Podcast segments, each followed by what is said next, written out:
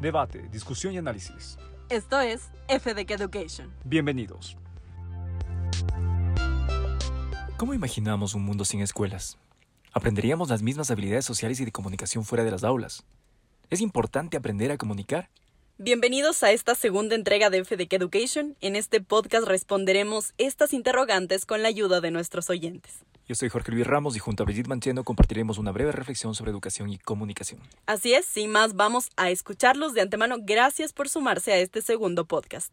Hola chicos de FDK, soy Tania Ledesma, estudiante de medicina. Mi pregunta es eh, si es importante para carreras como la mía el aprender a hablar en público o conocer estrategias de comunicación si es que no es nuestra especialidad hacerlo. Muchas gracias chicos. Hola Tania, ¿cómo estás? Gracias por tu pregunta. Bueno, yo creo que independientemente de la carrera, gustos afines o los tiempos que vivamos, comunicarnos de una manera efectiva nunca dejará de ser importante. Es el caso de ingenieros, abogados, contadores, incluso como tú, médicos que deben aprender a comunicarse bien para ejercer su carrera de manera óptima. Por ejemplo, me ha pasado que hay médicos que en lugar de explicarnos nuestro diagnóstico de una manera que nos permita entender nuestra condición o tratamiento, nada más se centran en hablarle al computador y recopilar datos. Y bajo esa misma lógica hay estudios que comprueban que una buena comunicación médico-paciente hace que haya una mejor adhesión al tratamiento que tenga este que seguir, ¿no? Incluso si, si, no somos médicos, si no tenemos que comunicarnos con el paciente, si queremos vender un proyecto, sea cual sea el tema o el caso, presentar nuestra tesis, ir a una entrevista de trabajo, es importante usar técnicas de persuasión, narración y otros elementos indiscutiblemente necesarios al momento de hablar en público. ¿Qué piensas tú, Jorge? Nuevamente, gracias, Tania, por tu pregunta. Comunicar no es algo que decidimos hacerlo, no es facultativo. ¿Qué quiero decir? Que el acto de comunicar va a estar siempre ahí, siempre estamos comunicando en todo lado y en todo momento. Ahora, comunicar bien es algo que sí podemos decidirlo. Eso sí está en nuestro control y está en nuestras manos mejorarlo. Potenciarlo en función del, del entorno y de las expectativas que tengamos, independientemente de la profesión.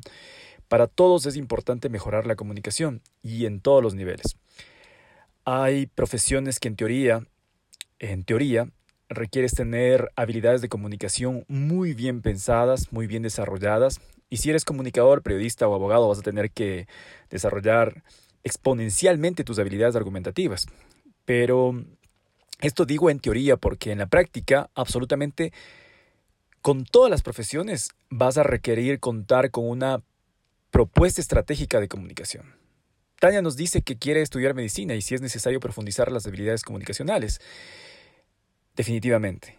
En el consultorio el médico requiere un sistema de comunicación para comprender a sus pacientes. Muchos médicos usan la palabra y las palabras adecuadas para convencer, a la gente que se está curando, para animar al paciente.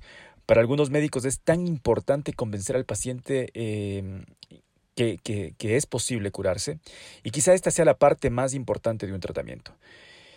Eh, muchos médicos, a través de la cátedra, también requieren transmitir a sus estudiantes y sus colegas sus métodos y por supuesto nuevamente la comunicación juega un rol importante. Definitivamente también aquí entra el, rol de los docentes, ¿no? De transmitir esos conocimientos, esas habilidades para comunicarse en este caso con sus pacientes, con sus clientes. Así que no deja de ser importante. Entonces vamos con la segunda pregunta. Hola Jorge Luis Brigitte, soy Mateo Proaño. Les saludo desde Quito, Ecuador. Tengo una pregunta para ustedes. En el colegio recibimos la materia de lengua y literatura, pero se enfoca mucho en leer libros y corregir la ortografía. Pero no hay una que nos ayude a perder el miedo a hablar en público. ¿Debería haber una materia que nos ayude a trabajar en la comunicación oral y la oratoria? Gracias, Mateo. Un estudiante que sabe comunicar bien sus ideas, gana ventaja sobre el resto de sus compañeros, y no solo que gana ventaja, sino que al sentir que sus ideas son escuchadas, reconocidas, gana seguridad y confianza. Aplomo. Aplomo, exactamente. Y, y, esa confianza se va a traducir en confianza para su vida académica y para, y para su vida personal. Respondiendo a Mateo, es definitivamente. Uno de los problemas más grandes que tiene Latinoamérica es que se nos ha formado como receptores y no como emisores. ¿Y a qué me refiero con esto? Es que muchas de las veces nos entrenan para leer sí, para adquirir ideales ajenos también, pero no para, compartir los nuestros. Para repetir discursos, Brigitte. Para repetir discursos. Sí, por eso, por eso es tan importante enseñar a los, a los chicos a comunicar desde edad temprana, pero comunicar bien no significa solo decir unas cuantas cosas interesantes en algunos casos y en otros no. Claro, comunicar es un tema de hacerlo con propósito, no nada más saber hacer ademanes, pararnos de la manera correcta. Y es por eso que sobresale tanto un estudiante que sí sabe hablar en público. Exacto. Eh, comunicar bien implica sobre todo saber escuchar, tener respeto y empatía por las ideas de, de nuestros pares, poder argumentar y persuadir en lugar de querer imponer Claro, o sea, argumentar, me atrevería a decir que tiene que ser un argumento con fundamentos, porque tenemos que preparar algo para poder defenderlo. Y también saber cuándo es momento de ceder, de saber que ya no tenemos los recursos suficientes para seguir defendiendo una idea. En los colegios, la oratoria es un compartimento estanco, es decir, es un lujo extracurricular y hasta privilegiado para quienes tienen las habilidades desarrolladas de comunicación. Aquí también hay una paradoja. Aquí la brecha se hace más evidente entre quienes en teoría pueden hablar bonito y quienes no pueden hablar. Entonces, Jorge, ¿tú crees que la comunicación es una asignatura pendiente? Sabemos que en la U ni siquiera en carreras afines a la comunicación o temas sociales se enseña a comunicar bien. Exactamente. Pienso que en el colegio y más tardíamente en la universidad eh, las mallas curriculares pretenden enseñarte más a escribir porque asumen que ya sabes hablar.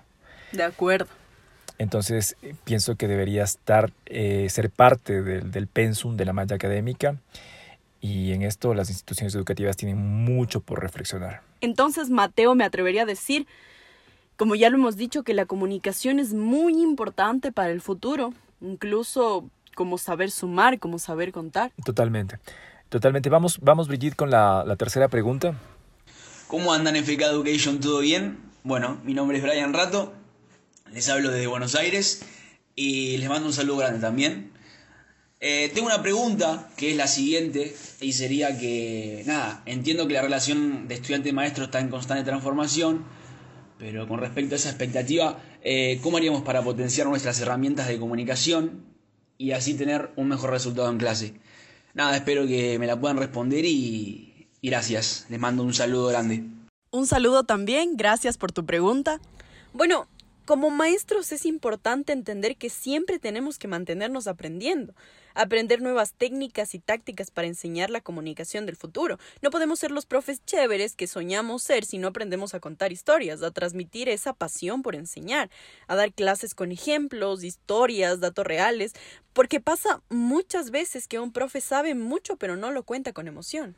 Claro, es el caso del profe que sabe mucho pero no ayuda a que sus enseñanzas queden entre sus estudiantes. Por ejemplo, un profesor con cierta arrogancia podría decir, bueno, yo enseño álgebra, matemática, trigonometría, y con que les muestre cómo resolver una ecuación es suficiente. Entonces ahí, ¿cuál sería la diferencia entre sacar información del libro a que me transmita un profesional de la enseñanza? La tarea docente, como todos sabemos, no es fácil, es, es compleja. Un maestro debe preparar sus clases, debe reflexionar sobre cuáles son las estrategias para captar la atención, para generar contenidos interactivos que profundicen su aprendizaje, generar empatía con, con, con sus estudiantes. Y más que todo, estar conscientes del impacto e influencia que tienen con los alumnos.